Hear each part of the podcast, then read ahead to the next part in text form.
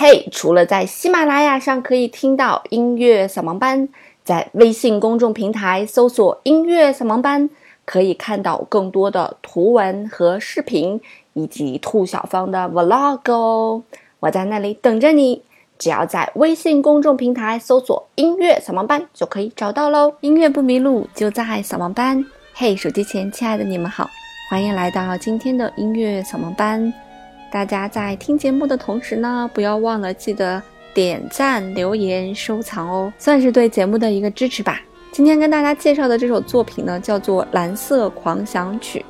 这首作品如果把它算作古典音乐呢，好像有点牵强；如果把它算成流行音乐呢，也有点牵强；把它算成爵士乐呢，也有点牵强，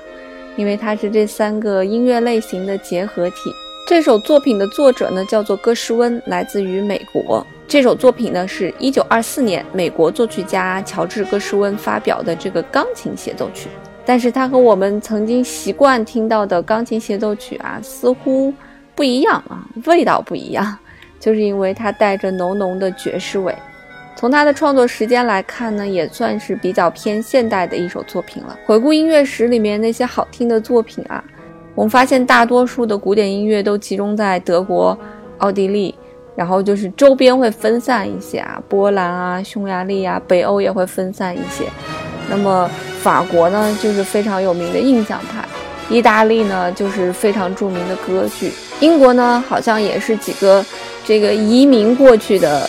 人，呃，英国人当做他们的大音乐家。那英国也只出了一个艾尔加，好像也并没有说。那么那么的有名啊，和什么贝多芬、莫扎特、布拉姆斯相比，确实是名气稍微差了一些些。但是始终有一个地点很尴尬，一直都没有被提到，就是美国。所以这首《蓝色狂想曲》呢，也是美国音乐会当中最受欢迎的曲目之一。其实戈什温呐，一直都非常想去写严肃音乐。我们曾经给大家介绍过严肃音乐是什么。那么在当时呢，有一个叫保罗·怀特曼的。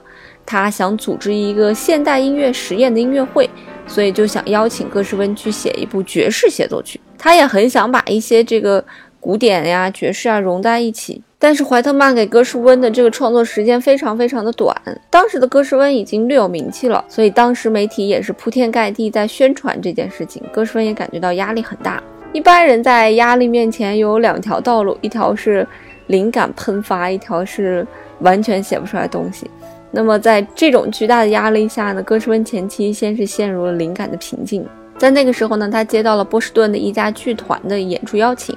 啊，他就在赶往波士顿的这个旅途当中呢，听到了火车嘎噔嘎噔嘎噔的声音。他自己说，他在这种噪音当中感觉到了音乐当中的律动，仿佛想起到了这个爵士当中的一种音乐类型，叫做拉格泰姆。哈，那从这里得到了灵感，戈什温就写下了这首非常著名的《蓝色狂想曲》。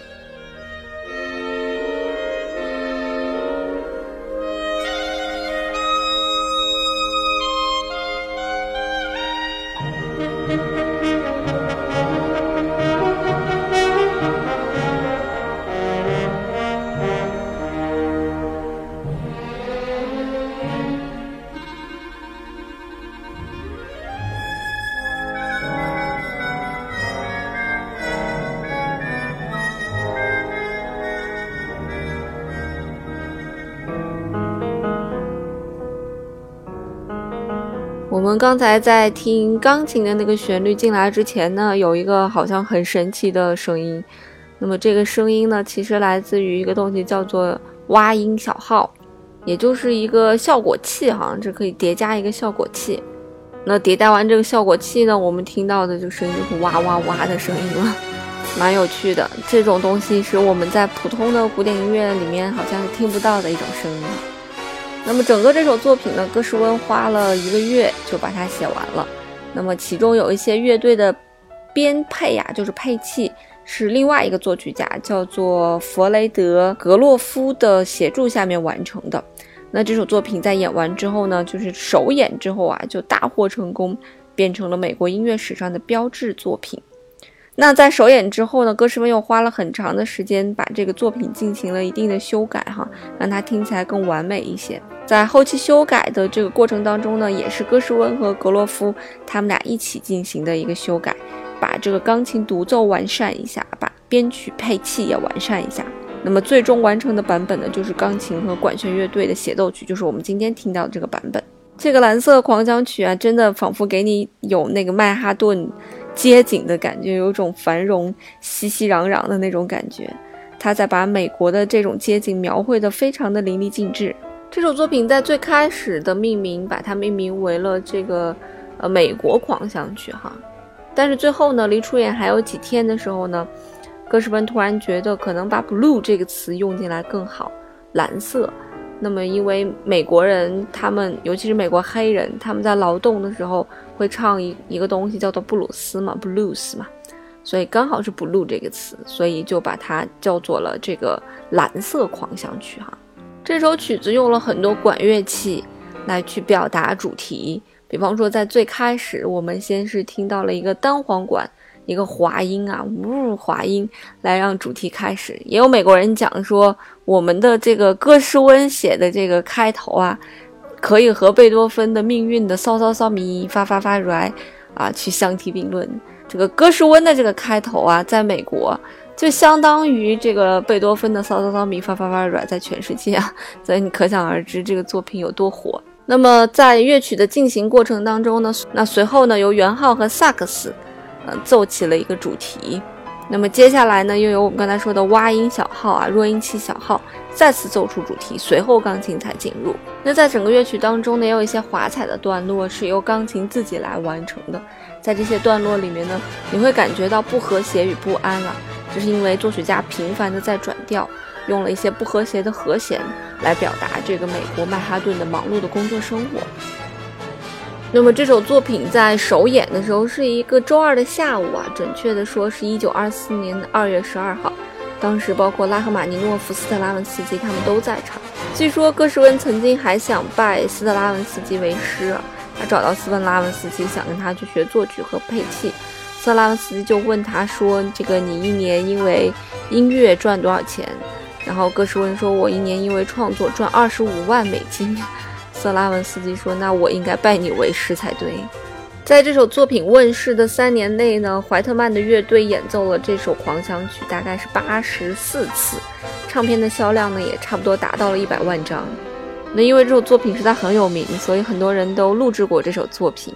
那戈什温和怀特曼呢，和怀特曼的管弦乐队呢，就曾经完成过两次的录音制作，分别是二四年和二七年。那么在所有的版本当中，大家比较推荐的啊，一般来讲是伯恩斯坦这个演奏并且指挥的版本。他的交响乐队呢是哥伦比亚交响乐团，是索尼古典唱片公司在一九八七年的时候出版的，所以大家也可以把它搞来听一听啊。像这种东西它都是自己有版权的，所以最好还是去音乐平台去听啊。我也下载不下来，所以我只是给大家选择的这个版本是其他人去演奏的，可以版权共享的版本。那这首作品呢，也给别人带来了很多灵感啊，包括手风琴家呀，啊，盲人的英国钢琴家呀，各种电影呀，包括大家熟悉的这个《交响情人梦》的结尾啊，很多纪录片呀，包括郎朗在格莱美上的演出啊，都演出过这首《蓝色狂想曲》。那么，在一九八四年的。呃，洛杉矶的夏季奥运会上呢，有八十四位钢琴家一起演奏《蓝色狂想曲》为其开幕，所以可见这首作品在美国人心目中的地位了哈。那在一九九八年呢，施坦威为了纪念美国作曲家乔治·戈什温一百周年的诞辰呢，邀请了很多这个艺术大师哈，设计了一款顶级的限量钢琴，三年的打磨时间呢，推出名为《蓝色狂想曲》的这个艺术外壳的钢琴。非常非常的好看，它的钢琴的谱台呢是由纯手工雕刻了纽约市的摩天大楼的轮廓，那镀银的钢板上呢取代了传统的这个镀金铜的钢板，在这个钢板上面呢手工绘制了歌什温的蓝色狂想曲中的前二十四个音符，啊，象征了歌什温用二十四天谱写的蓝色狂想曲。那我把这个图片呢也放在了图文区，大家可以感受一下。这个美丽又昂贵的斯坦威的蓝色狂想曲钢琴，那今天只跟大家介绍了蓝色狂想曲，没有介绍作曲家格什温。格什温应该是在美国最著名的一个作曲家了吧？他写了很多流行歌啊，也非常流行。嗯，他不仅仅只写了这么一首作品，否则人家怎么一百年前就能在这个美国一年赚二十五万美金呢？他除了《蓝色狂想曲》之外呢，还有呃《波吉与贝斯》也很有名。